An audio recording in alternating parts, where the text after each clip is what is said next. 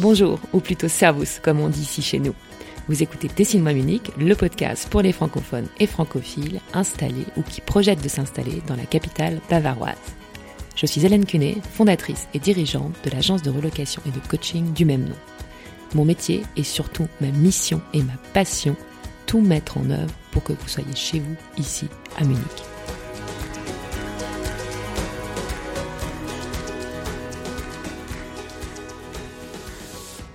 Aujourd'hui, je rencontre Sabrina, ma première invitée 100% allemande.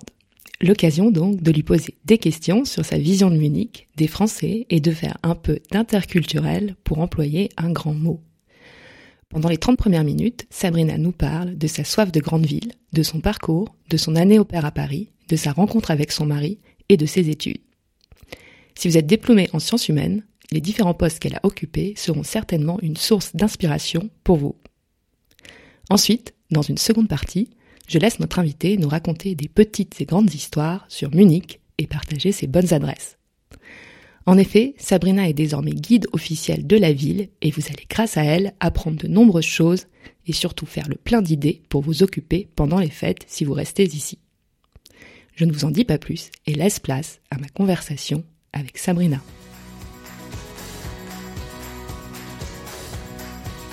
Bonjour Sabrina. Bonjour Hélène. Merci d'être venue euh, jusqu'à moi.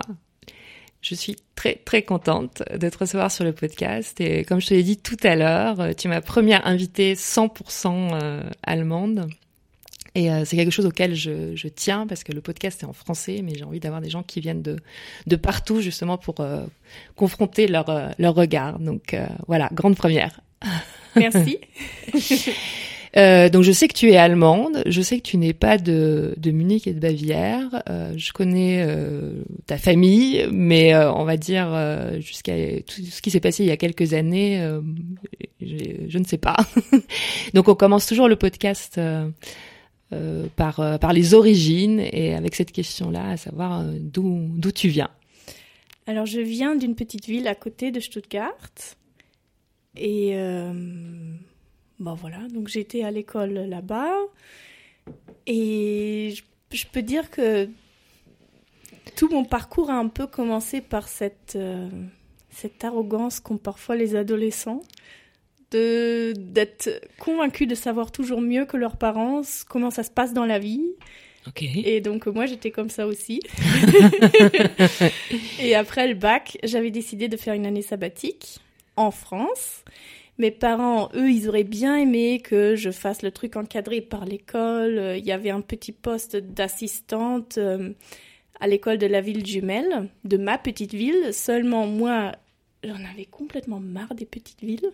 Mm-hmm. Et euh, voilà, donc j'avais, j'avais, je venais d'avoir mes 19 ans et pour moi, c'était sûr que j'allais passer une année à Paris.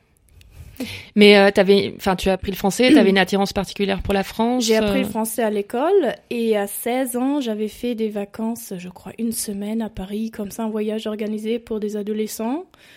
Et pour la première fois, enfin, je me souviens encore, je sortais du métro et je me, enfin, c'est vraiment une impression. Euh, de, de, oui, de glamour et de vie et de, il y avait quelque chose. Que tu n'avais pas dans ta petite ville. Vraiment pas dans ma petite ville, non. et donc pour moi, c'était sûr d'aller là. Donc trois ans après, euh, mission accomplie, tu pars en année euh, sabbatique et donc tu vas effectivement à Paris et tu fais quoi euh, là-bas? Bah, Parce que j'imagine qu'il faut subvenir à, à, ses besoins ou tu avais économisé pour vivre une année Non, j'avais pas économisé. J'avais trouvé moyen pour faire un stage dans une initiative parentale, une crèche franco-allemande et un jardin d'enfants. Et donc euh, voilà, c'était ça mon plan de devenir stagiaire là. Seulement, on gagnait quasiment rien. Euh, c'était vraiment une année sociale et euh, fallait que je trouve un moyen de logement. Et il y avait donc il y avait des familles de cette euh, initiative parentale qui proposaient euh, d'être fille au père pour leurs mhm. enfants, mais je me disais déjà à l'époque. Ça va peut-être un peu beaucoup. voilà, ça faisait peut-être un peu beaucoup d'enfants. Si je travaillais déjà dans le jardin d'enfants la journée, en plus d'être fille au père, donc j'ai demandé s'il n'y avait pas des familles avec des enfants adultes et où on pouvait faire de, le ménage, repasser des chemises, quelque chose comme ça. Et il y avait une famille qui proposait une chambre euh, contre des travaux de ménage. Et, euh, et voilà, donc en été 2003, Je suis arrivée à Paris chez cette famille. C'est leur fils adulte qui m'a ouvert la porte et c'était mon futur mari. Ah, d'accord, ok. voilà. donc ça, ça a, comment dire, euh, intensifié mes liens euh, avec la France, euh, les Français et avec la langue française aussi. D'accord. Parce que vous êtes mis ensemble quand tu étais à quand étais à Paris, c'est pas quelque chose qui se fait plus tard, d'accord. Ça. Donc c'était mon année sabbatique, j'ai connu Vincent et et voilà. Donc après on a eu plusieurs stations oui. Parce que oui, après, après un an, tu, tu rentres en Allemagne. Qu'est-ce qui se passe Après, j'ai décidé de, de quand même faire mes études en Allemagne. Mhm. Et je voulais aller à Berlin, mais effectivement, du coup, c'était un peu trop loin de la France. Et, euh, et alors, finalement, on a fini par s'installer à Freiburg. Ok. Et, euh, et, voilà, donc on a passé quelques temps là. Et puis, comme j'étudiais histoire de l'art, français, italien, je voulais faire l'Erasmus en Italie. Alors, je suis partie encore un petit peu à Rome pour l'Erasmus. Et après, on n'avait plus vraiment envie de rester à Freiburg parce que c'est super sympa, c'est une très très jolie ville. Mais on en a vite fait le tour aussi. Bah, c'est pas très grand, mais après c'est joli. Il, paraît que c'est la ville la plus ensoleillée, je crois, d'Allemagne. C'est ça. Oui, c'est vraiment une, ville tout à fait charmante. Mais moi, j'étais pas, j'avais toujours encore un peu cette soif de. Ouais, de plus grand. plus grand, c'est ça. mais euh, excuse-moi, et Vincent faisait ses études euh, à Freiburg aussi, ou faisait des allers-retours? Comment vous vous organisiez? Alors au début. Moi, je suis rentrée après mon année sabbatique. Je suis rentrée, j'ai commencé mes études à Freiburg. Et lui, il avait encore des études d'informatique à Paris à finir. Et donc, on a passé une année comme ça, où euh, voilà, on a fait des allers-retours dans les deux sens. Et puis après, son premier poste de travail, il l'a trouvé à Brisac pour une entreprise française. Donc, non loin de Fribourg. D'accord. Et je sais pas où est Brisac, mais je, je, te crois. c'est sur, sur, la frontière franco-allemande. Ok, et donc euh, tu fais ton Erasmus, sur en Italie, et donc après Freiburg, qu'est-ce qui se passe? Bah Après, on avait, on hésitait tous les deux, donc lui il était installé en Allemagne désormais, on hésitait entre Munich et Berlin. Et euh, bah après, euh, on a regardé un peu qu'est-ce qu'il y avait. Moi, je pouvais étudier dans les deux villes.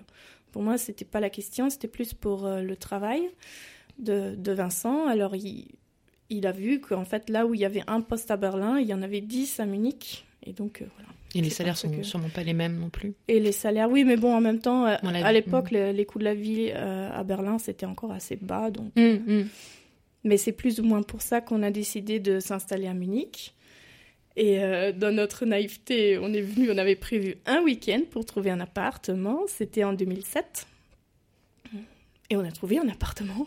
Ah bon Bah super.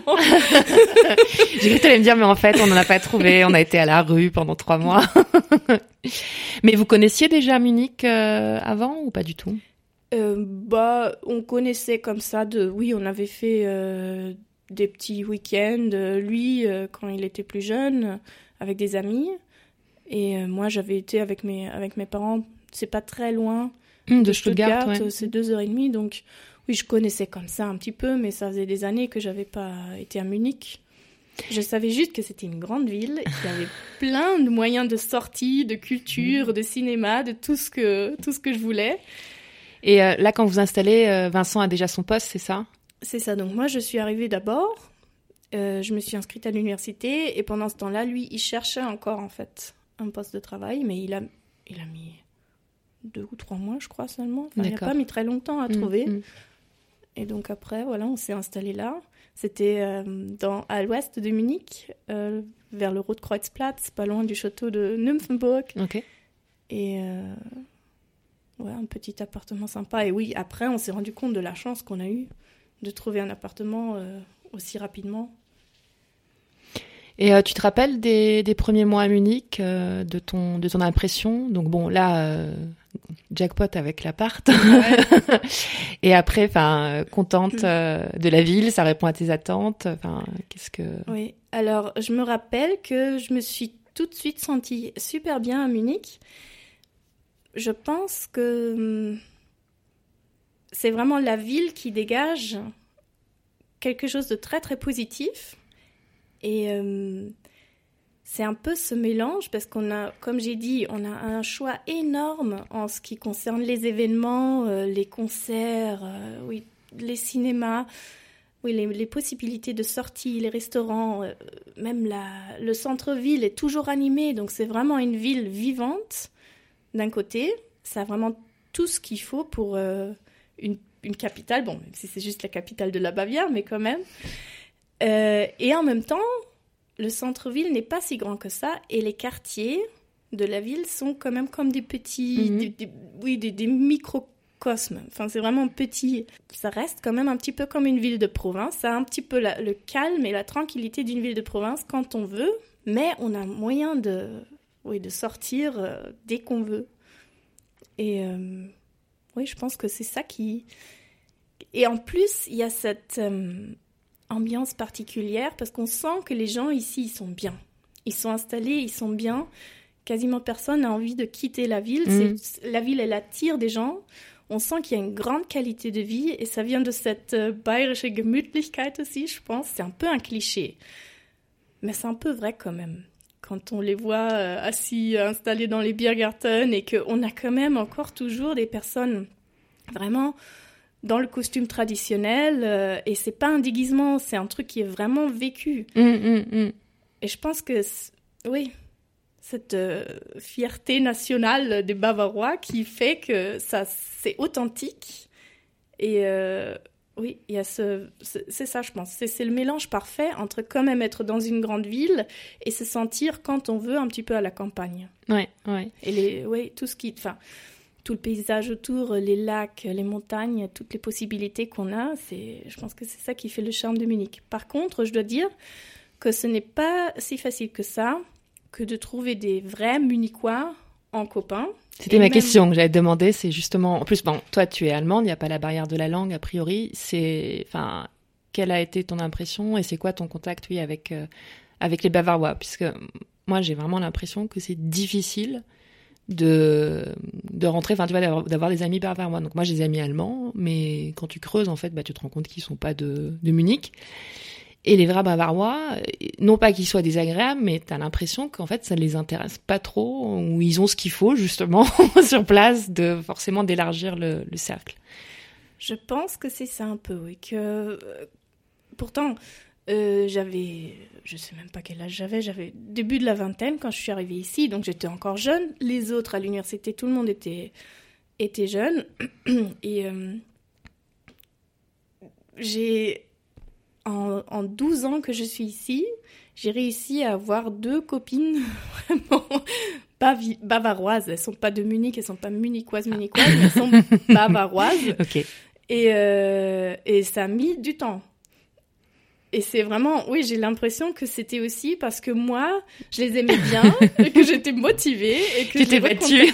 voilà, et ça a mis quelques temps avant que moi je me fasse vraiment, que, que oui, que je me fasse recontacter euh, par elle. J'avais l'impression que c'était vraiment euh, et tu leur as posé la question ou vous en rigolez des fois Oui, un petit peu, oui. Donc. Euh, Et elles, elles ont quoi Elles, t'ont répondu quelque chose Elles ont, elles ont une. Euh, que tout simplement, on est bien ici, on est bien à Munich, et surtout comme euh, les gens, bah, ils, commencent à créer leur cercle d'amis, donc ils ont moins le besoin de de chercher des, nouveaux copains. Mhm.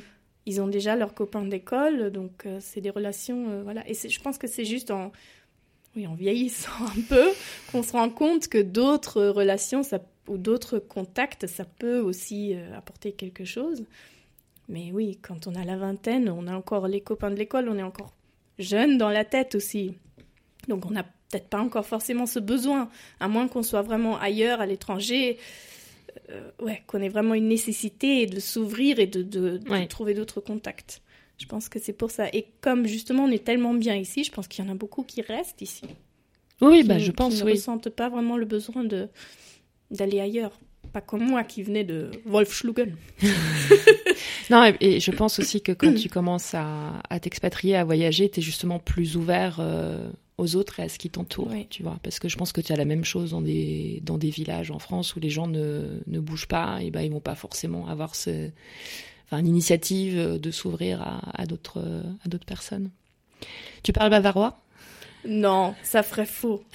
ça ferait faux. ça ferait faux. Oui, mais tu pourrais, on va dire. Euh, non, même pas, je crois. J'aurais pas ce. Non, ça ferait vraiment très très artificiel. Et je trouve qu'il n'y a rien de pire que quelqu'un, même en français, quelqu'un qui essaye d'imiter l'accent d'une autre région mm-hmm. et qu'on sent que c'est pas le sien. C'est pas, ça fait pas authentique. Mais j'ai quelques expressions bavaroises.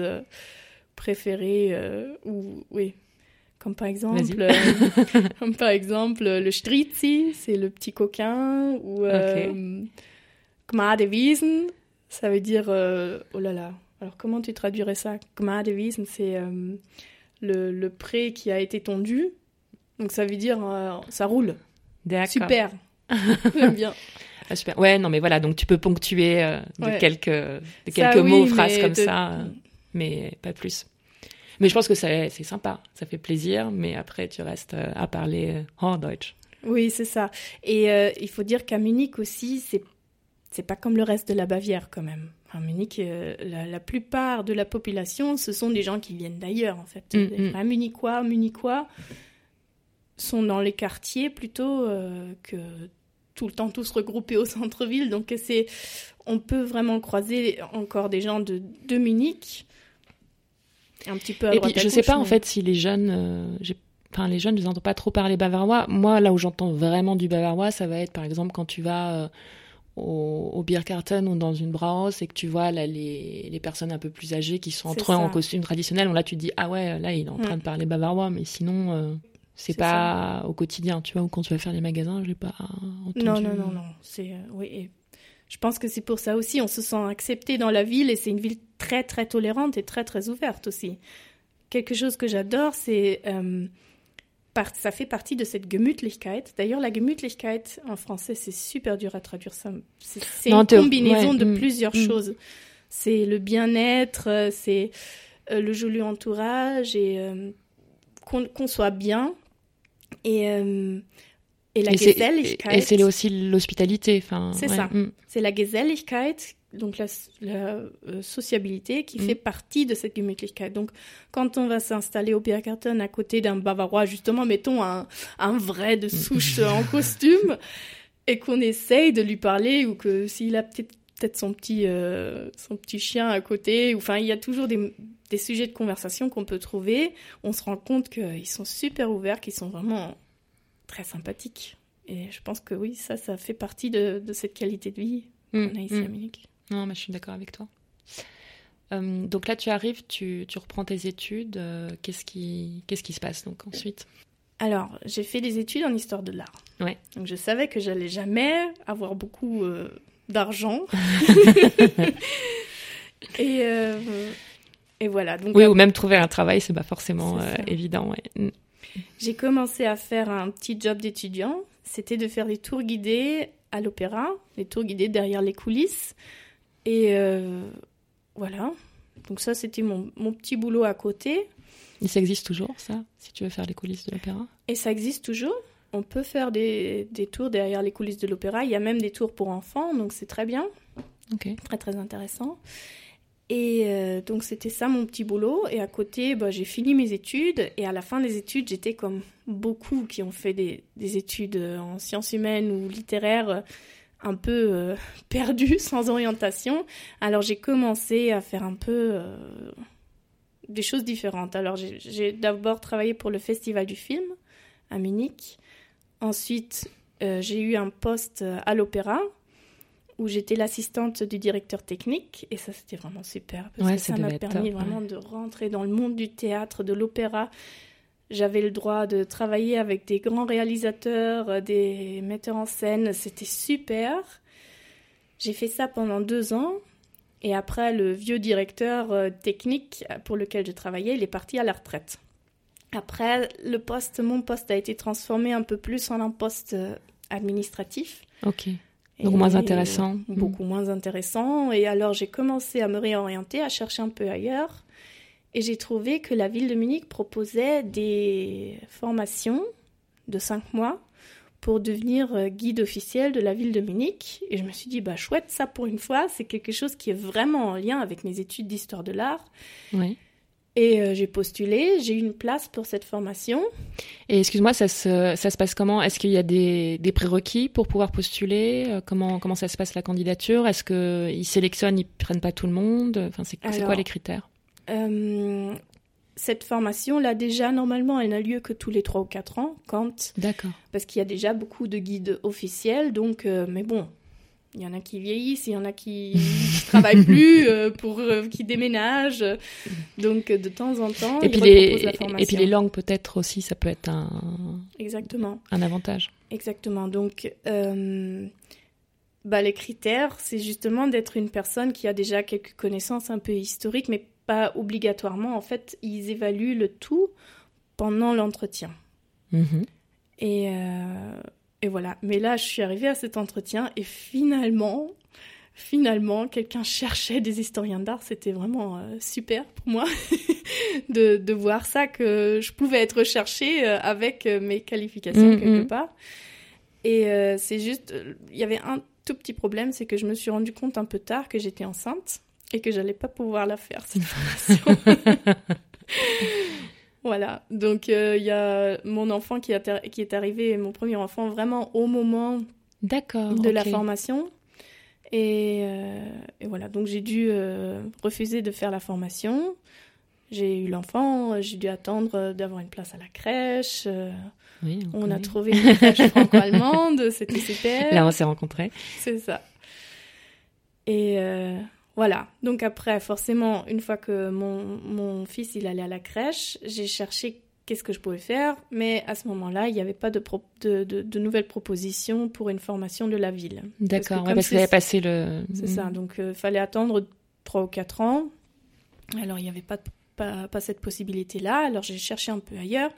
J'ai trouvé une agence de voyage qui euh, font des voyages culturels. Il s'appelle Studiosus, je ne sais pas si... Voilà, c'est une, une agence qui propose des voyages pour euh, des Allemands voilà, partout dans le monde en fait, et c'est vraiment des voyages culturels. Donc, euh, ils cherchent toujours des historiens d'art pour faire les tours guidés sur place euh, dans les autres pays.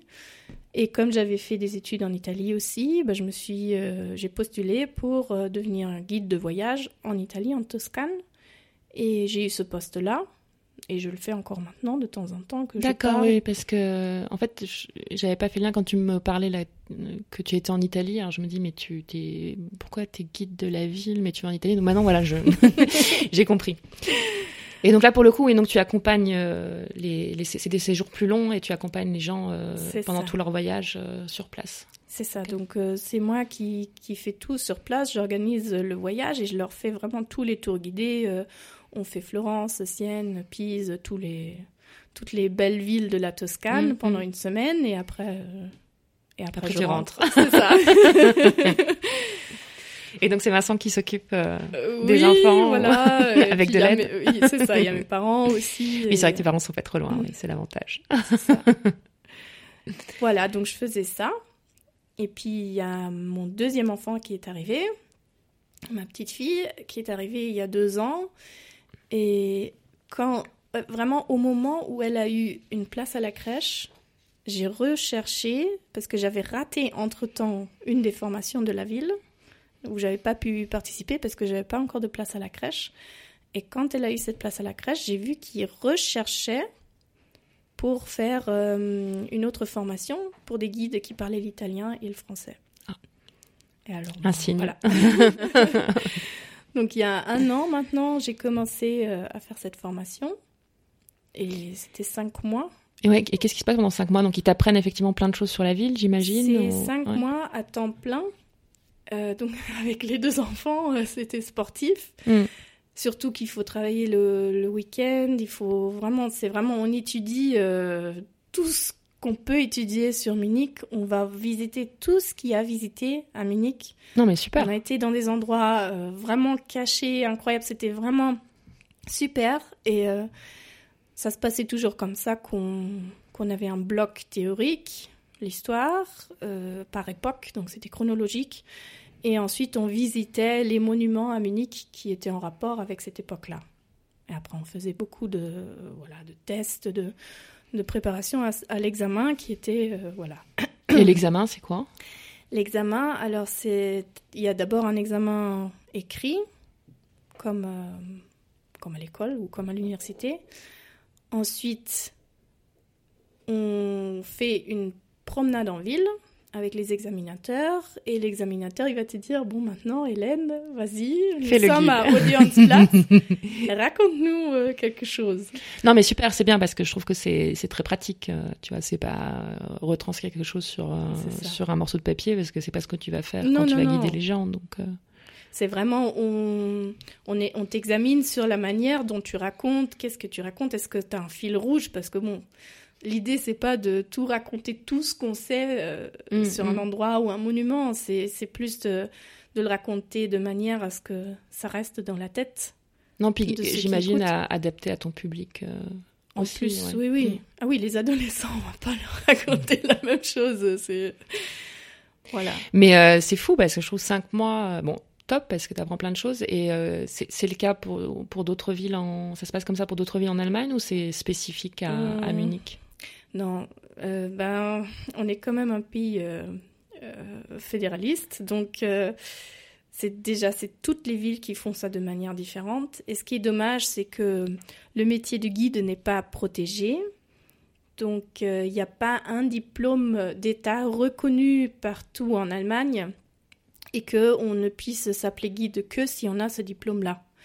Donc ça, c'est un peu dommage et c'est mm. avec ça que la ville de Munich, elle essaye de, d'augmenter un peu la, qualité des tours guidés en formant ses propres guides pour savoir que voilà, il y en a au moins quelques-uns qui racontent pas trop des bêtises.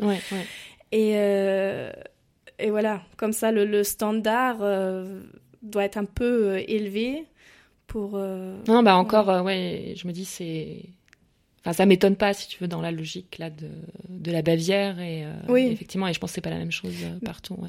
Et, et, ça, hum, pour euh, pour voir les, les, guides qui ont été formés par la ville, vous, vous êtes référencé à un endroit particulier. Enfin, comment comment tu peux t'assurer, par exemple, si tu prends quelqu'un que qu'il a été formé dans, dans ce cadre-là? Bah, si on veut être sûr d'avoir un guide de la ville, il faut réserver un tour guidé à l'office de tourisme, ou sinon il y a l'association des guides de la ville de Munich, le MGV.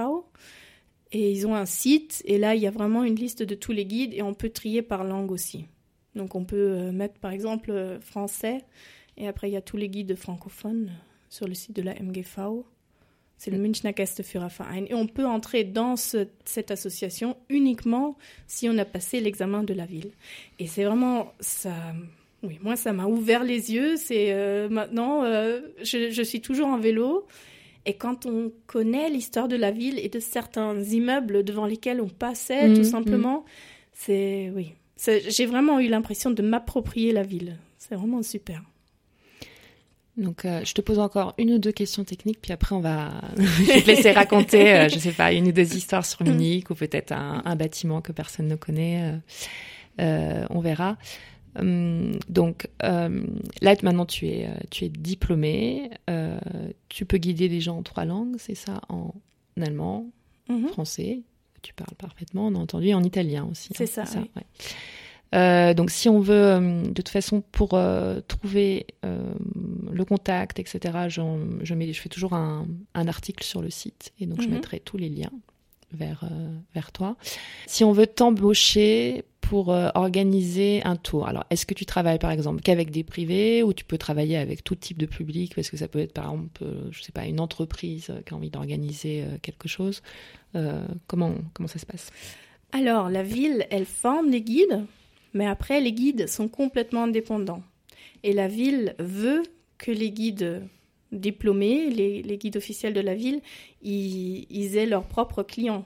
Donc mhm. on n'est pas en concurrence avec l'office de tourisme, c'est l'office de tourisme qui veut que nous, on ait euh, nos propres euh, clients. Et, euh, et bah, du coup, n'importe qui, que ce soit des privés ou que ce soit des entreprises, peut me contacter pour faire des tours, des tours guidés. Je suis complètement à mon compte.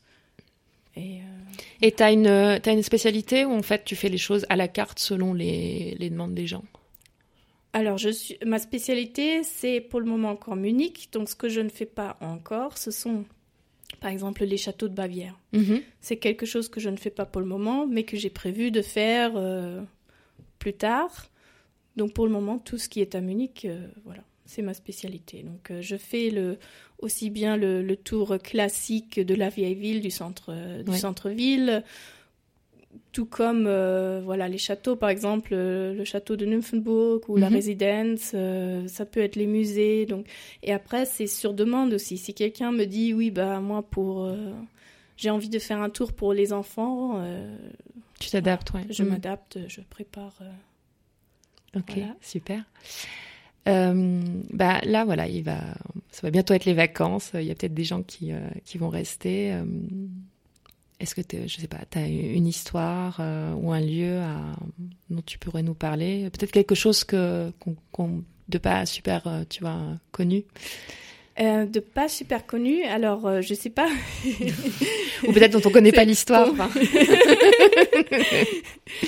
Moi, une de mes histoires. Alors c'est bah, Munich, c'est vraiment difficile de penser la ville de Munich sans les souverains de Bavière, les Wittelsbacher, qui l'ont quand même formé mm, parce qu'ils mm. sont devenus ducs de Bavière et puis ensuite, grâce à Napoléon, euh, au 19e siècle, ils sont même devenus rois.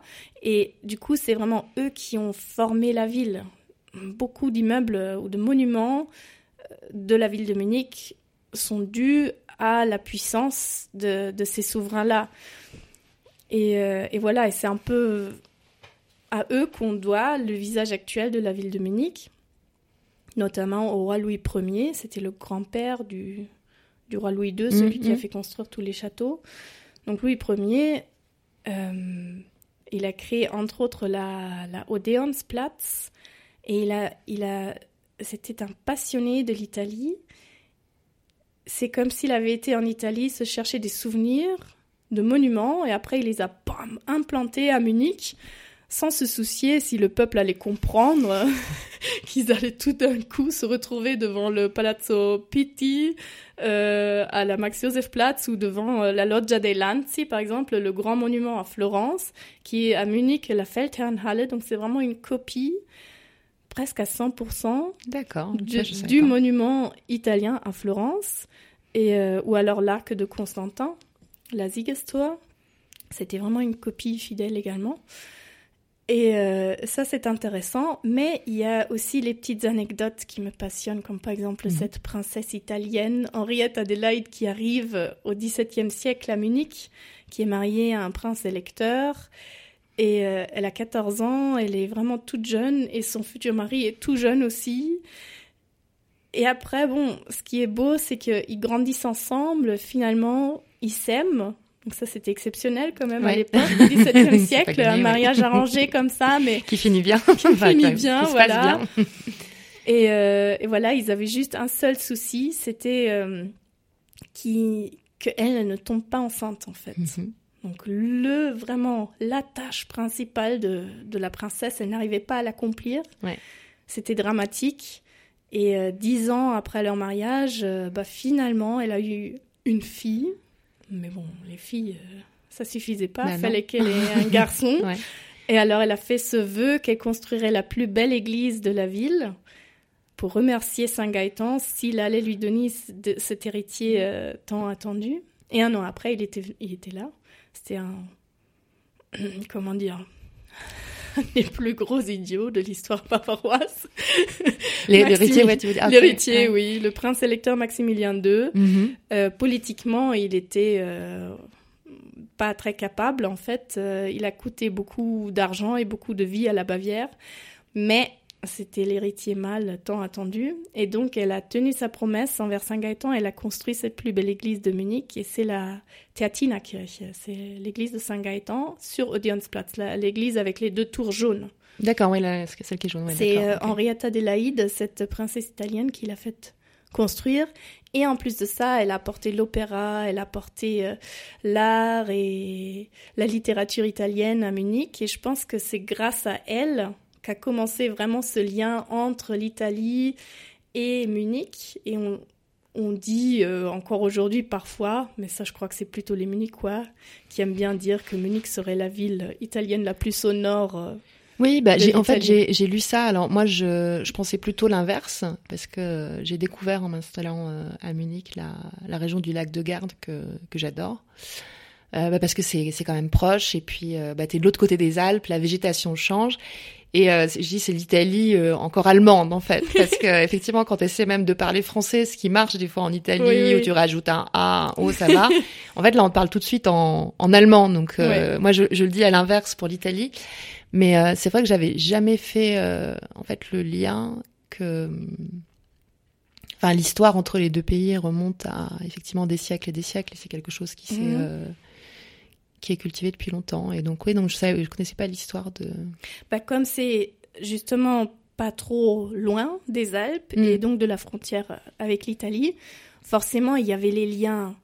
Euh, déjà les routes, les routes commerciales et tout, donc depuis le, depuis le Moyen Âge. Donc il y avait toujours eu beaucoup d'Italiens aussi qui, qui vivaient ou qui passaient par Munich plutôt.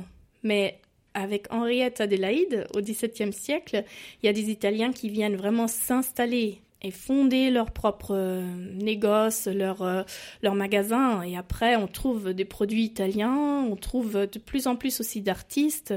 De, grâce à elle qui a porté l'opéra, on trouve des chanteurs. Puis l'opéra italien au XVIIe siècle, ça commence vraiment à devenir la mm, mode mm. partout. Et, et voilà, c'est à partir de là. Et puis ensuite, il y a le roi Louis Ier au XIXe siècle, euh, quand justement le néoclassicisme vient à la mode, en France aussi euh, avec Napoléon, bah après tout le monde essaye de, de trouver euh, les, les, les, ruines de l'Antiquité grecque, mais aussi romaine. Et en Italie, on redécouvre aussi l'art de la Renaissance, parce que c'est déjà une espèce de, de, de, néoclassicisme, si on veut.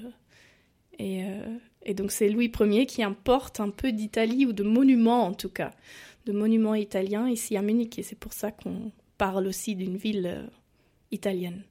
Et je pense aussi c'est parce que ici les gens ils ont pas froid jusqu'en novembre, ils sont en terrasse à boire leur café, même s'ils sont couverts euh, de couverture.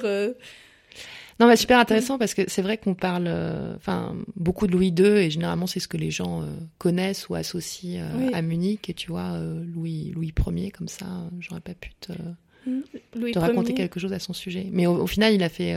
C'est lui qui est important pour Munich. D'accord. Louis II, il est très très important pour la Bavière. C'est grâce à lui qu'on a énormément de touristes en Bavière et ses châteaux sont vraiment magnifiques. Mais euh, pour Munich, c'est Louis Ier, c'est son grand-père qui est vraiment important. C'est lui qui a vraiment... Ou Königsplatz, par exemple. C'est lui qui, qui a vraiment designé avec son architecte préféré, Leo von Klenze, la Königsplatz. Et puis voilà, il y a, y a ces, ces, bâtiments ou ces monuments italiens qu'il a, qu'il a vus et qu'il voulait avoir chez lui. Alors, il les a fait construire. Hop. Super. Bah écoute, je peux encore rester euh, des heures euh, à, à t'écouter. Euh, normalement, on finit toujours le podcast, enfin finir, hein, on a encore le temps, mais sur des questions plus courtes, enfin tes bonnes adresses. Donc tu vas peut-être pouvoir nous réinjecter un peu d'histoire au milieu de ces adresses en bonne euh, en bonne française, euh, je commence toujours par euh, ton adresse de resto préférée. Et alors je l'ai comment dire, il y a plusieurs rubriques. Il y a l'adresse plutôt en, amoureux ou pour une occasion. Ok, alors les restos. Bah moi j'aime bien la cuisine bavaroise. Alors un resto vraiment classique, mais où là-bas la cuisine bavaroise est bien préparée. Moi, tout du moins, je trouve. C'est le Spatenhaus an der Oper c'est vraiment juste en face de l'opéra. Et ça, c'est vraiment la, oui, la cuisine bavaroise traditionnelle, mais très bien préparée. Ça, c'est plutôt convivial, c'est pas trop euh, en amoureux.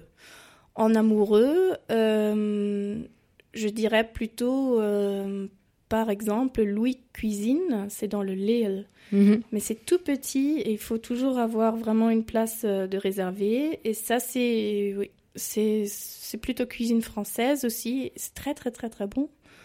Un peu plus cher, mais euh, voilà. Là, comme il n'y a que 12 places. Donc, euh, ça, c'est très, faut réserver très intime. Et le, le, cuisinier, il cuisine vraiment devant toi. Donc, c'est euh, chouette. là, comme tu me parlais euh, de l'opéra, j'en profite pour une question, euh, une, une, idée, euh, parce que moi je suis une fan d'opéra et à chaque fois je m'y prends au dernier moment. Et en fait je trouve qu'à Munich les places partent tout de suite. Mm. T'as as une idée? Est-ce que ça vaut le coup d'aller le soir en caisse pour récupérer la dernière place? Est-ce qu'il y, a un, est qu'il y a un plan pour, mm. pour avoir accès aux places? À part j'imagine prendre un abonnement et, et, et voilà, mais mais je vois, à chaque fois que je veux y aller, c'est si je prends pas trois mois à l'avance, il y a plus de place, ou sinon ils tressent les places à 150, 200 euros. Euh. Alors là, malheureusement, effectivement, si on sait qu'il y a le, mieux, si on est vraiment fan et qu'on a un certain opéra qu'on veut voir, le seul moyen pour avoir des places, c'est en fait de s'acheter en début de saison, c'est-à-dire en mm. septembre, octobre, le, le programme et là, on, on, trouve tout de suite l'opéra vraiment celui qu'on veut voir. Et euh, le mieux, c'est de tout de suite écrire un mail et tout de suite essayer d'avoir des places. Et ensuite, je crois que c'est trois mois avant qu'on peut, euh, qu'on peut appeler, qu'on peut réserver des places. Euh, si à ce moment-là, on n'a pas encore eu de, de, réponse pour la. Ah d'accord, tu veux dire qu'avant qu'elle soit mise en ligne sur le site, tu peux déjà oui, demander. Oui, on peut déjà directement envoyer, mais après il le traite, je crois trois mois avant, il commence à traiter toutes les euh, demandes de réservation écrites. Donc normalement, autour des trois mois avant, on doit recevoir une réponse.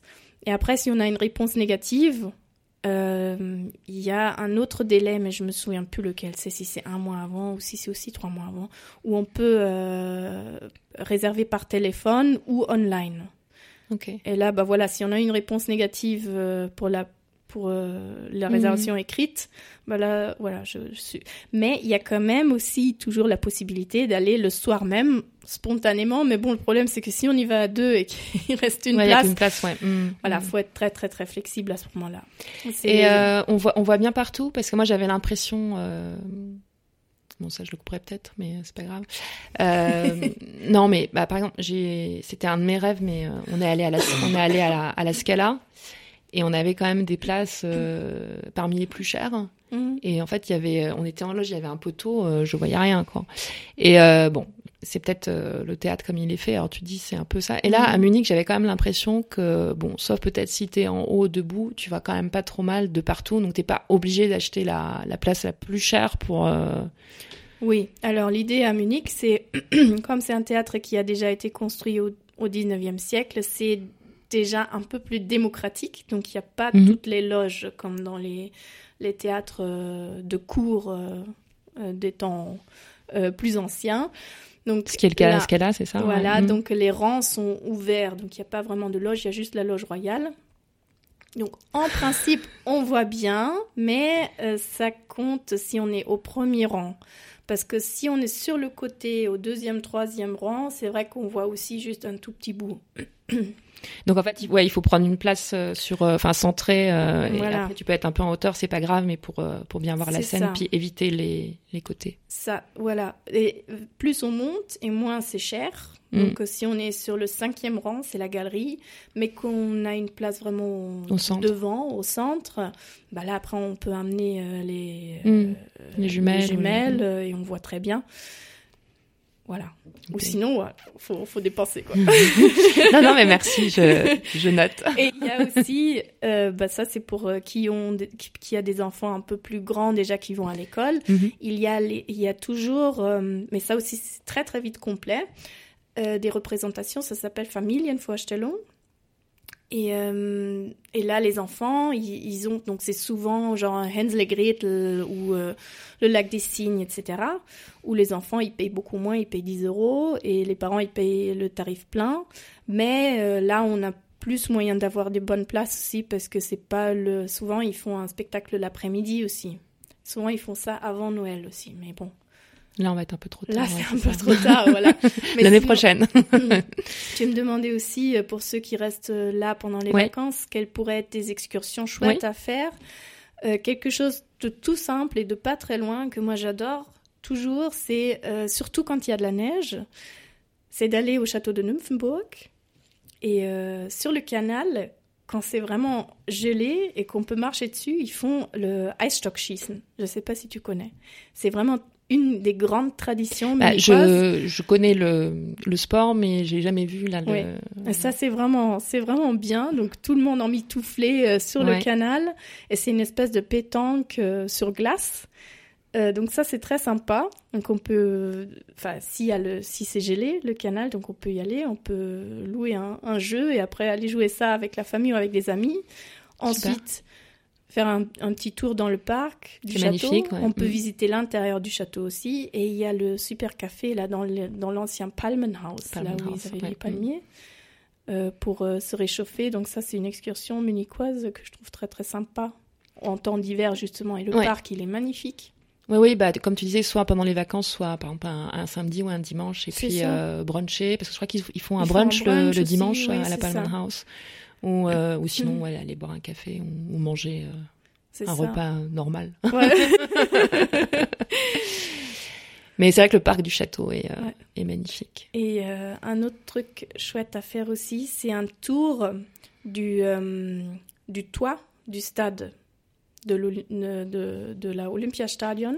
Parce qu'en fait, on peut monter. Bon, après ça, c'est vrai qu'en hiver, quand il y a le verglas et la neige, euh, ils le font pas. Mais là, avec un temps comme il fait aujourd'hui, avec le soleil, ça doit être magnifique. On voit jusqu'aux Alpes. Et on apprend un peu sur l'histoire de ce stade. C'est quand même spectaculaire, l'architecture et de grimper dessus et de vraiment suisser sur le toit et de sentir les vibrations et là de se remettre dans la tête des architectes qui ont dû concevoir ça mm. dans les années 60 parce que bon les Jeux olympiques c'était en 72 ah, ça c'est vraiment euh, voilà, c'est super. ouais. Euh, et euh, ça, il faut réserver à l'avance pour faire ce type d'excursion? Oui, ça, il vaut mieux le réserver en avance. D'accord, ouais. Bah, je, mettrai euh, le lien. Et toi, tu peux accompagner les gens sur le, sur le toit Sur le toit, non. c'est Ils, ont, leur, propre guide qui s'y connaissent en escalade et tout. D'accord, ok. Bon, eh, génial. Je vais noter tout ça. Euh, donc on a parlé euh, du dîner en amoureux. Alors après euh, une soirée entre filles, voilà, admettons là quand on une soirée on, entre on, a envie d'aller manger avec Émilie, on va où Ah. Ben moi, ce que j'aime bien aussi, c'est le, le bateau là. C'est la Alte Outing mhm. qu'ils ont ramené, qu'ils ont mis au sud de Munich euh, voilà, bah là, on, peut manger aussi, mais c'est un peu plus. Enfin, il y a des concerts, il y a, y a, y a des, des, spectacles et des événements, et ça, c'est plus quelque chose que je verrais comme soirée entre amis. en plus, sur le, sur le bateau, c'est chouette, et je trouve que c'est vraiment quelque chose d'exceptionnel qu'ils ont bien fait de mettre à Munich, et que tant qu'il reste encore des petites zones urbaines, un peu pas toutes. Euh, stérile, toute euh, propre. Oui, ou voilà, truc carré, propre, etc. C'est vrai que... Ou alors le Bahnwärtertil qui est non loin de là. Euh, pour des petits concerts. Euh, voilà, c'est vrai très sympa. Et puis, bah, en plus, là, ils l'ont aménagé un peu en marché de, de Noël. En marché de Noël, voilà. donc c'est ouais, sympa. Et il y a toujours, effectivement, normalement, le week-end, une programmation musicale. Mhm. Euh, et, c'est ouvert en journée, oui, le week-end mm. aussi, je voyais là pour euh, si ça. peut parce que c'est aussi adapté. Euh, si tu vas le matin ou le midi, tu peux y aller aussi avec les, mm. les enfants. Un autre truc que je trouve intéressant, c'est le Werksviertel, parce que là, ils sont vraiment en train de créer tout un nouveau quartier. Et ça, je suis très curieuse de voir comment ça sera quand ça sera fini, parce que l'idée, c'est de créer une interaction entre les gens. Donc, tu as des appartements, des écoles, mais des magasins aussi, des ateliers d'artistes. Euh, puis tu as les moutons là sur le toit de, de l'un ah des bâtiments. tu vois, c'est à, mm, mm, mm, côté de Ostbahnhof. Ouais, ouais. Et, euh, et, voilà, et là aussi, il y a des restos, des bars. Et ce que j'ai lu aussi, c'est que notamment euh, Audi, leur équipe développement et immobilité, elle allait être basée justement là dans le mhm. Werksviertel aussi. Donc ouais, c'est vraiment pour euh, créer là, un espace de... un nouvel espace euh, urbain et ça c'est ouais, c'est intéressant à voir ce qui en viendra. Oui. Et ça on peut y aller aussi voilà pendant les pendant les vacances. Euh, on a peut-être déjà plus ou moins répondu à la question. Et là, plutôt un, un, endroit avec les enfants où tu peux emmener les enfants pour manger. Alors peut-être euh, où il y a, y a, une Spielplatz ou un coin, un coin pour les occuper. Est-ce que tu vas pas les emmener, je pense, à, Louis Cuisine Non, bah, euh, bah, je sais pas. Avec les enfants, nous, ce qui est vraiment, ce qu'on aime bien, c'est quand même d'aller dans le Deutsches Museum. Mhm. Parce que c'est vrai que le coin enfant est sympa même avec les plus petits. Et puis rien que de voir les gros bateaux, les avions, c'est déjà super. Puis on peut monter jusque sur le toit, je sais pas si tu l'as déjà fait, au-dessus du planétarium. Et là, on a une super vue mm. sur toute la ville. Ça, c'est sympa. Et euh, Ah, mais tu disais pour aller manger avec les enfants. Oui, et par contre, ce que à dire, ouais, sur le Deutsches Museum, c'est euh, il faut faire attention euh, ah quand même parce que c'est un des rares qui est qui peut être pris d'assaut euh, pendant les week-ends et les mm. et les vacances. Mais tu peux acheter en fait tes, tes places en ligne à l'avance. Mm. Et ça, c'est bien de le faire parce que moi, je me suis fait avoir une fois. Et puis quand tu essaies de le faire en ligne dans la queue, bah, en fait, comme tout le monde est sur le portable en même temps, le réseau ne passe pas. Donc, si, ou par exemple, s'il fait très moche, très froid, et que c'est un dimanche, euh, il vaut mieux réserver parce que là, pour le coup, euh, autant je trouve qu'ailleurs, dans les pinacothèques, généralement, tu passes euh, mm. sans, sans souci. Mais là, je pense que c'est bien de, de, prendre la place à l'avance. Ouais. Oui, je te disais sinon pour, ouais, pour manger avec, pour avec manger les avec les enfants. Hum. Alors, ce qu'on avait déjà fait aussi, c'était d'aller dans le Verkehrszentrum du Deutsches Museum. C'est un peu moins en foulée c'est carrément moins foulée. C'est euh, euh, à Schwanthaler Höhe. Mhm. Et c'est euh, c'est un musée avec bah, plutôt des voitures, des trams, etc., des trains. Donc en général, ça leur plaît, ils peuvent courir un petit peu. Et à côté, tu as un resto, je, il me semble que c'est un Augustiner. Ok. Très très grand, avec un espace aussi où les enfants peuvent jouer. voilà, donc ça c'est. Et en été, quand il fait beau, il y a le parc. Donc tu as le Biergarten et tu as le parc à côté. D'accord, Donc ça c'est mm. ça c'est assez sympa, ouais. Je mettrai pour les euh, enfants. L'adresse. Tu m'as dit que tu aimais bien la, la cuisine euh, bavaroise, donc euh, ton, ton, plat, ton plat préféré Mon plat préféré, ça varie. Souvent, c'est vraiment le jarret de porc, le Schweinshaxe. J'aime bien. Accompagné d'une bonne choucroute et d'un knödel. Et euh, là, admettons, euh, tu as des amis qui, qui, viennent à Munich, euh, tu veux leur faire découvrir quelque chose de typique et local, tu les, tu les emmènes où? Bah, Je pense qu'on ferait quand même un petit tour du, du centre-ville classique parce que c'est vraiment, c'est tellement dense le centre-ville. Et les gens qui ne connaissent pas encore Munich, je leur ferai quand même d'abord découvrir euh, euh, voilà toute cette gloire euh, des Wittelsbacher comprimée dans le centre-ville, mais en faisant peut-être des petits détours parce que il y a un endroit très spécial, c'est la Kunstmühle. C'est l'ancien moulin de la Hofbräuhaus du moment où la Hofbräuhaus était encore une brasserie. Parce que la mhm. brasserie se trouvait vraiment là, à l'endroit de la Hofbräuhaus actuelle, qui est juste un restaurant. Et à côté, il y avait un moulin, déjà vraiment depuis le Moyen-Âge, il y avait un moulin à, ce moment, à cet endroit-là. Et euh, ce moulin a ensuite été modernisé au 19e siècle.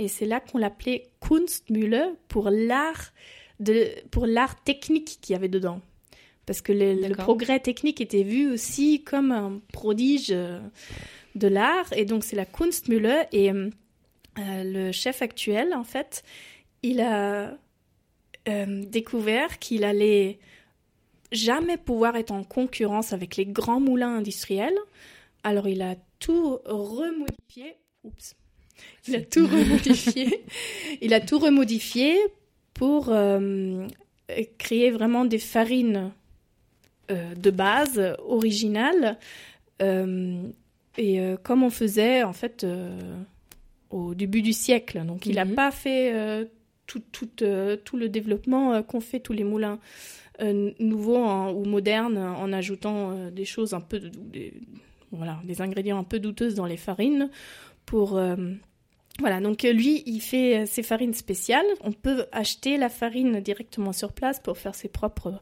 son propre pain, mais il y a une boulangerie, une toute petite boulangerie à côté, où on, trouve vraiment l'un des meilleurs pains de la ville, et pour pas cher en plus, parce que comme lui, euh, il a ce concept de, ne pas demander plus que ce qu'il ne faut, et il vend ce qu'il a, et après quand c'est fini, ben, il n'y en a plus. Et euh, du coup, on paye pas très cher et c'est en plein centre-ville, c'est à côté. Euh, euh, bah, c'est sur le côté arrière de la Hofbräuhaus en fait. Mhm. D'accord. et ça, c'est vraiment un endroit où j'emmènerais, si j'avais des invités, où je leur ferais goûter du, du, pain vraiment produit à la tradition, traditionnelle. Ouais. une adresse, peut-être, ouais, un petit peu secrète, originale, à l'extérieur de Munich, où tu aimes bien aller Alors, secrète, elle n'est pas, elle est pas vraiment secrète. mais il y a une une excursion qui me fait toujours sentir vraiment en vacances parce qu'il faut prendre le bateau et tout. Donc c'est en fait de faire une visite euh, de Herrenchiemsee. Mhm. Donc d'abord tu prends le bateau, tu vas à Herrenchiemsee, tu vas visiter le château, tu vas manger une bonne truite euh, au bord de l'eau, voilà. Et après tu reprends le bateau, tu vas sur la Fraueninsel, la, la toute petite île sur laquelle il y avait une super colonie euh, d'artistes aussi.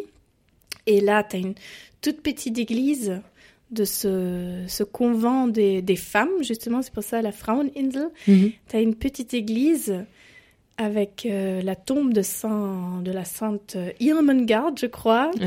Et euh, c'est vraiment, tu rentres dans cette église et il y a certaines églises comme ça qui, tu te sens comme, euh, voilà, enveloppé vraiment par, les, par le, ouais, l'aura de, de cet endroit. C'est vraiment un endroit particulier, ça te calme tout de suite et euh, oui, cette église-là, elle dégage quelque chose de particulier. Donc ça, c'est vraiment... Et en plus, voilà, c'est super sympa de prendre le bateau. Oui, ouais, non, bah, c'est une excursion. Mais tu vois, je, je connais euh, la Fraueninsel, mais je connais, connais pas l'église, donc euh, pour, une, pour une prochaine fois. Ouais. Mais oui, la région est super, super jolie par là-bas, ouais. Et sinon, là où on va toujours en été, c'est le Dining Avaya. Ça, c'est super. C'est un tout petit lac euh, à une demi-heure Munich en voiture. Le Dining Avaya, c'est un, un, petit lac, mais vraiment qui, enfin, un petit lac naturel. Tu as juste ce qu'il faut au bord, c'est-à-dire un Biergarten. et voilà, tu peux te mettre où tu veux autour du lac et tu, tu te sens vraiment comme, enfin, tu es vraiment en plein milieu de la nature et c'est pas un lac euh, artificiel ou je sais pas ou avec une plage ou. D'accord. C'est vraiment très très très sympa. et tu peux te baigner en été là Et tu peux te baigner justement. Tu peux même faire un tour de vélo, c'est une vingtaine de kilomètres. Allez simple. Donc euh, ça c'est vraiment chouette comme excursion en été et c'est pas trop, trop. Et moins peuplé ouais, que les lacs c'est euh, super connus, d'accord. Un livre, un site, un film ou un support, tu vois, pour, euh, pour quelqu'un qui voudrait en savoir plus sur Munich. Tu as quelque chose à, conseiller? Alors moi j'ai un livre à la maison qui est vraiment super, c'est de la S7 édition. München S7 édition, mais je peux t'envoyer le... Ouais le titre exact parce que là je l'ai pas en tête. Non non, euh, mais euh, et donc ça c'est plus pour l'histoire, c'est ça Ça c'est pour l'histoire, mais c'est avec beaucoup d'images et c'est des petits articles, euh, voilà plus ou moins chronologiques aussi, mais des petits articles sur des faits historiques importants mais c'est pas des longs articles scientifiques. C'est vraiment, ça se lit, euh, c'est vraiment super euh, facile à lire. Non, parce que je me dis, ça peut être un cadeau, tu vois, de, de ça, Noël, par exemple. Ça, c'est un super cadeau, ouais. ouais. Je l'ai reçu d'ailleurs en cadeau D'accord, Noël bon, bah, ça, c'est vraiment un, un, livre chouette et qui n'est pas trop académique euh, pour les historiens. C'est vraiment un livre que tu peux, voilà, tu peux le mettre sur ton canapé ou dans tes toilettes. Enfin, c'est vraiment un livre qui se lit facilement. Ok, non, bah super. Comme je disais, euh, tu es ma première invitée 100% allemande. J'ai des questions un peu, euh, pour employer un grand mot, euh, interculturel à, à, te poser. Et puis en plus, tu vis avec, avec un Français, donc si les gens l'ont compris. c'est quoi pour toi enfin, les, les, plus grandes différences justement que, tu, que tu remarques entre, entre les Français et, les Allemands? Bon. Mmh. Ah, c'est difficile aussi de, de, de, dire ça d'une manière générale parce que moi je connais euh, ma, ma belle famille. Toute proportion gardée. voilà. euh, ce que, alors quelque chose que je remarque, c'est que hum, les Français sont quand même d'une certaine manière plus formels. Ok. Euh, plus formels dans le sens où voilà la politesse joue un grand rôle. C'est quelque chose que moi je trouve super. Voilà, parfois euh, à Paris par exemple, tu es déjà limite gêné parce que tu es encore à 2 km et l'autre il te tient la porte. D'accord, ouais. Mais mhm. bon, c'est quelque chose de, de positif. Mais bon, d'un autre côté, euh, j'ai l'impression aussi parfois que c'est c'est pas si simple que ça d'être euh, oui de d'entrer en contact non plus. Enfin, c'est c'est il faut quand même tomber sur la bonne personne pour que ce soit. Mais en gros, je trouve que les Français et les Allemands, c'est quand même. Euh, voilà, on, sent qu'on est voisins. Ouais. Je trouve que là, même au niveau de la mentalité, il y a certaines différences, mais je trouve qu'on est plus proche, par exemple, que les Italiens et les Allemands. Je trouve qu'il y a plus de, de différences dans la mentalité. Ok, ah ouais. Bon, là, on, on, se disait que Munich était ouverte, etc. Mais moi, j'entends quand même. Euh, alors, c'est pas, c'est pas tout le monde, c'est certaines personnes, mais il y a des gens qui ont, qui ont vraiment du mal, justement, à, à s'intégrer, ou des Français, parce que curieusement, tu vois, même si on est à côté, euh, il peut y avoir euh, quand même un, choc culturel. Et de ce que j'entends, c'est que par exemple, la, culture aussi professionnelle au travail, c'est quand même différent. Mhm. Tu as une idée là-dessus tu, tu, tu, penses que c'est dû à quoi? Même si on dit que, tu vois, enfin, Munich maintenant est très international et que pour certains boulots, tu n'es plus obligé d'avoir l'allemand, je pense qu'effectivement, si tu veux à un moment donné vraiment t'intégrer, le passage par l'allemand, il est quand même un peu obligatoire, quoi, parce que tu passes à côté enfin de toute une partie euh, tu vois, de la culture sans, sans, la langue. Donc, je sais pas, moi, je me dis, c'est une piste, mais... Je dirais même plus, je dirais que quand tu n'apprends pas la langue d'un pays, tu passes complètement à côté de la culture. Mmh, mmh. Parce que tu pourras jamais vraiment comprendre ce que lisent les gens, de quoi rigolent les gens, qu'est-ce qui se disent, quel est justement, ces finesses de est-ce que quelqu'un est poli ou mal poli en faisant ci ou en faisant ça? Et je pense que ce que tu disais là, au niveau de, du monde du travail, pour les Allemands, c'est pas impoli, par exemple, de ne pas demander à leur euh, voisin de bureau euh, si, euh, en allant se chercher un café, si l'autre il en voudrait un aussi. D'accord. Ils pensent mm. même pas. Et oui, c'est quelque chose dont moi, je me, rends compte que c'est, en, effet, c'est impoli de, de, de, délaisser certaines oui, certains. Bah, ça dépend en fait dans quel contexte euh, tu es. Mais euh, moi, par exemple, ce que je vois et ce que je dis aux gens, c'est. Euh, alors, je suis devenue, pour le coup, je pense un peu allemande là-dessus, c'est c'est l'heure. Mhm. Et tu vois, les Allemands, ils sont habitués, enfin, quand tu dis une heure, t'es ponctuel, ou surtout dans, dans le cadre du travail, alors qu'en France, même partout, on va dire, non, mais c'est même poli, tu vois, d'arriver d'arriver en retard. Ah bon? Oui. On, on, parle de quart d'heure de politesse. Alors un petit peu moins peut-être dans le dans le travail, mais moi j'ai des souvenirs. Je sais pas si j'ai déjà vu des réunions même de travail euh, démarrer à l'heure précise. Ou quand tu vas, je sais pas si quand tu sors à Paris par exemple au spectacle au théâtre, tu peux regarder. Tu commences jamais euh, mhm. jamais à l'heure. Tu sonnes trois, quatre fois, cinq fois la cloche, etc. Et euh, alors bon, c'est pas au niveau suisse parce qu'au Suisse c'est quand t'es pas en avance t'es en retard. Ouais. Mais euh, ouais, je trouve que c'est un rapport au temps, euh, par exemple, qui est qui est différent. Oui, bon ça oui, ça d'accord. Et c'est vrai que on parle toujours de cette discipline allemande. C'est vrai que c'est un peu un cliché, mais Effectivement. Euh, le feu rouge. tu, le feu rouge, il n'y a pas de voiture, il n'y a personne, c'est une toute petite rue latérale. Euh, voilà, on va quand même attendre que le feu il passe au vert juste par principe. Mais euh, oui, ben, ça c'est vrai que ça c'est quand même des différences de mentalité. Je pense que voilà, on apprend à respecter les heures ponctuelles ou pas. Mais moi, c'est plus cette convivialité qui est un peu différente. Euh, qui m'a que je trouve intéressante parce que voilà, j'ai aussi entendu des histoires euh, comme quoi il y a un nouveau collègue qui arrive, étranger, euh, peut-être, et il y a tous les autres de son de son équipe allemande qui ont qui avaient déjà rendez-vous pour le soir et qui vont peut-être même pas lui proposer de venir avec. Alors que je pense que ça c'est quelque chose en France ça ne se ferait pas. S'il y a un nouveau collègue qui, arrive dans mm. l'équipe, forcément, lui...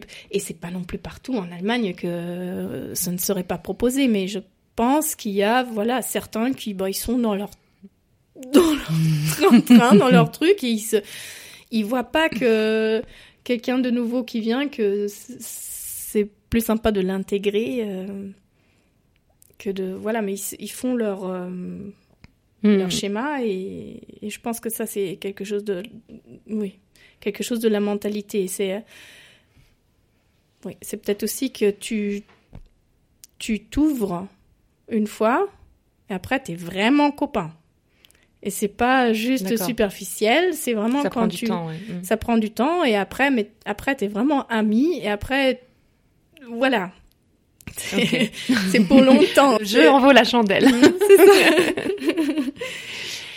Et euh, voilà, si tu avais un conseil justement à quelqu'un qui, euh, qui arrive à Munich, donc on va dire plutôt un, un francophone qui arrive à Munich pour euh, justement s'intégrer, se sentir bien. Voilà, la Volkshochschule, c'est vraiment euh, super comme concept. Donc tu peux apprendre tout ce que tu veux dans n'importe quelle euh, voilà n'importe quelle matière. Moi j'ai fait des cours de poterie, mais on peut prendre des cours de langue à la fois sur Schule ou des cours de conversation. Si par exemple quelqu'un il prend déjà des cours de langue mm, euh, quelque part, mais il y a des cours de de conversation ou alors des cours de cuisine ou alors des cours de n'importe quoi. Et là c'est voilà, on est automatiquement on est en contact avec des gens qui ont un peu les mêmes intérêts. Ouais. Et euh, ce qu'il faut dire, c'est que c'est vraiment pas cher du tout. Euh, et c'est de qualité parce que c'est fait par. Euh, enfin, moi j'avais fait des cours d'arabe là-bas.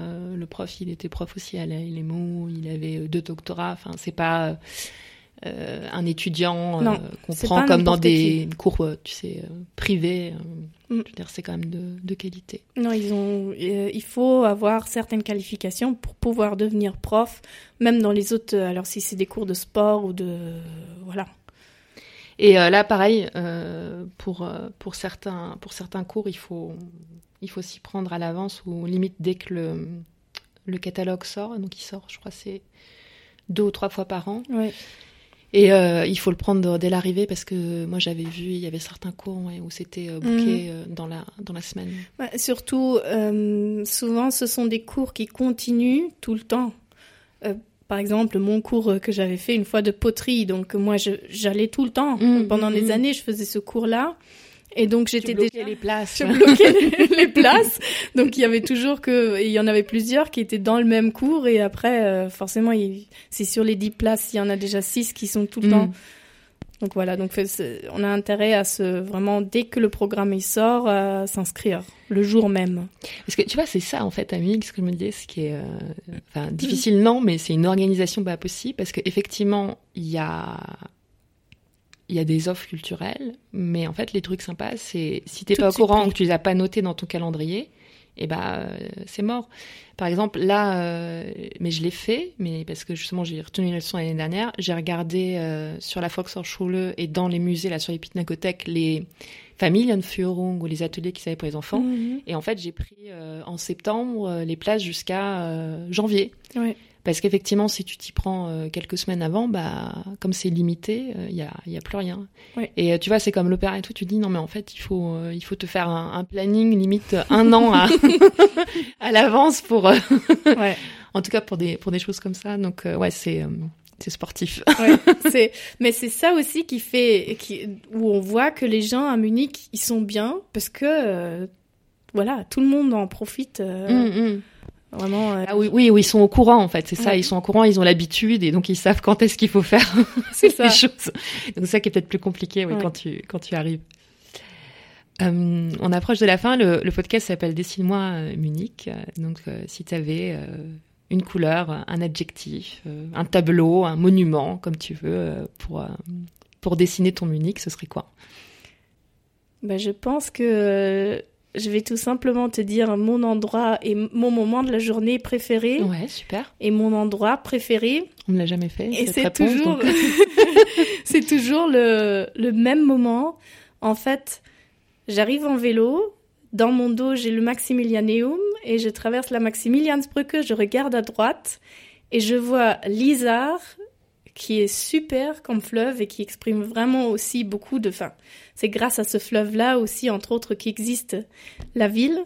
Donc je regarde l'Isar et entre les arbres, je vois au loin le l'ange de la paix, le Friedensengel mhm. doré, qui scintille entre les arbres comme ça. Et c'est vraiment... Euh, on peut regarder au loin tout en étant entouré de monuments super beaux et c'est là que je me sens en fait vraiment prête et pour la quelle journée. heure alors tu disais euh, le, matin Moi en ah général c'est le matin, euh, voilà entre 8 et 9 heures. Euh, voilà quand le soleil il se lève, c'est pas vraiment le lever du soleil, mais quand le soleil, Ça dépend de... c'est le soleil du matin qui éclaire l'ange de la, la, la mm. Friedensengel qui d'ailleurs est un symbole ou qui était censé être un symbole entre l'amitié franco-allemande. Okay. Et voilà, tu descends ce pont et derrière toi, tu as le Maximilianeum.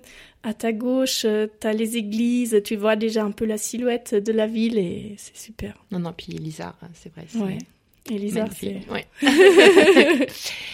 et donc, la, dernière question, si, si, tu devais partir de, de Munich, qu'est-ce qui te manquerait le plus? Alors je pense que c'est la combinaison de, de cette vision de grands monuments, oui, tout simplement beaux, qui ont été faits par des humains, et bah justement toutes les sources de plaisir qu'il y a, de bons repas, euh, de beaux concerts, de spectacles et de, de petites ruelles euh, sympathiques, et euh, voilà, je pense que c'est ça qui me manquerait. C'est vraiment le. Je me sens vraiment chez moi. Et tu te verrais, par exemple, vivre à Paris? Non. Bah, je me verrais vivre à Paris. Euh, je suis retournée à Paris, j'ai fait un stage au Louvre après, comme ça, par, euh, par période. Je me verrais vivre à Paris peut-être un temps, mais euh, déjà avec les enfants, je trouve que hmm. quand on connaît la, même qualité de vie, la vie à Munich avec des enfants et la vie à Paris avec des enfants, je trouve que c'est pas du tout la même chose. Surtout avec des petits enfants. Après, certainement avec des enfants qui ont 8, 9, 10 ans, c'est différent, mais avec des petits enfants, une poussette à Paris. Bah, c'est pas possible. et tu profites pas du tout de tout ce que tu pourrais faire, alors qu'ici, bah, tu profites de la ville à fond, même avec des petits enfants. Mm, mm. Donc oui, je me verrais vivre euh, à Paris ou même ailleurs en France pour un certain temps mais je sens que je, je me, je, je m'enracine vraiment. T'es bava, bavarianisée, je sais pas comment on dit, vraiment un adjectif.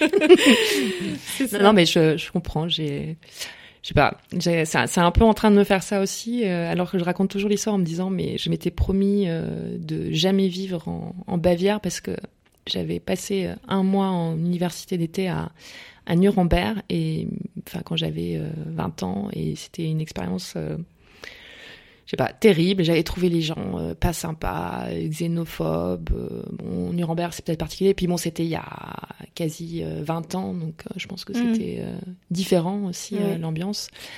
Et ouais, tu m'aurais dit, et j'avais dit à la rigueur en, Allemagne, Berlin, parce que bah comme c'est la vision que tu as, je pense, de l'extérieur. Et maintenant, je me dis, bah non, Berlin, c'est sympa, mais en fait, en termes de, de travail et même de qualité de vie avec des enfants, bah non. Euh, ouais, et puis bah, au final, on est très bien, très bien ici. c'est ça. non, Munich, euh, Munich, c'est chouette. Et surtout, j'aimais déjà Munich en fait. Dès qu'on est arrivé, je me sentais bien. Je savais pas encore exactement pourquoi je me sentais bien. Mais maintenant que vraiment j'ai appris l'histoire dans le détail, vraiment que je suis rentrée dans, vraiment dans les profondeurs de l'histoire munichoise, Maintenant, c'est vraiment comme si la ville, je l'avais faite un peu mienne et que mm, je mm. comprenais pourquoi je m'y sentais si bien et pourquoi je l'aimais tant, cette ville. Parce que, je, oui, je trouve que c'est vraiment une ville euh, spectaculaire. Oui, et puis ben voilà, tu es là maintenant pour le partager encore à plein, plein de personnes ouais, qui viennent. Est-ce que tu as quelque chose à ajouter avant qu'on finisse? Ben quelque chose à ajouter euh. On a déjà bien parlé. On, refera un, podcast sinon euh, culturel sur les sur les monuments, etc. En tout cas, c'était euh, c'était vraiment passionnant. J'en mettrai là tes, tes contacts sur sur le site. Et puis et ben voilà, on s'arrête ici pour aujourd'hui. Merci beaucoup. Merci Sabrina. Rebonjour ou bonsoir, selon l'heure où vous m'écoutez. Avant de conclure, merci à Sabrina pour son témoignage et cette visite virtuelle. Si vous souhaitez booker un tour avec elle, je vous ai laissé tous ses contacts sur le site dessine-moi Munich, toutattaché.com, dans les notes de l'épisode. Passage disque rayé. Pensez à laisser un commentaire avec 5 lumineuses étoiles dans votre appli podcast préféré. Ça me fera un joli cadeau de Noël. Par ailleurs, si vous avez besoin d'aide lors de votre installation à Munich, que vous ne vous sentez pas à votre place et que vous peinez à trouver un emploi, prenez rendez-vous avec moi. C'est gratuit et sans engagement. Faites de 2020 votre année et ne restez pas étranger à votre nouvelle planète. Je suis là pour vous accompagner. Enfin, je vous souhaite de passer de merveilleuses fêtes de fin d'année avec les gens que vous aimez et tout le meilleur pour 2020.